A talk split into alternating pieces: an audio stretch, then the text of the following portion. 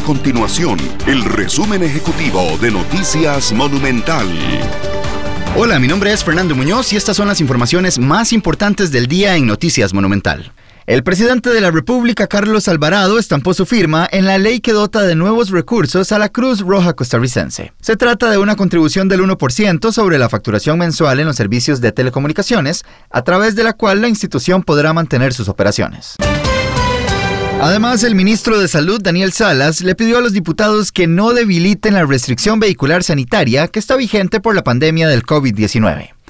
Durante esta semana, los congresistas discutirán un proyecto de ley para pasar la multa de 107 mil a 23 mil colones, además de eliminar el retiro de placas a quien irrespete este tipo de medida.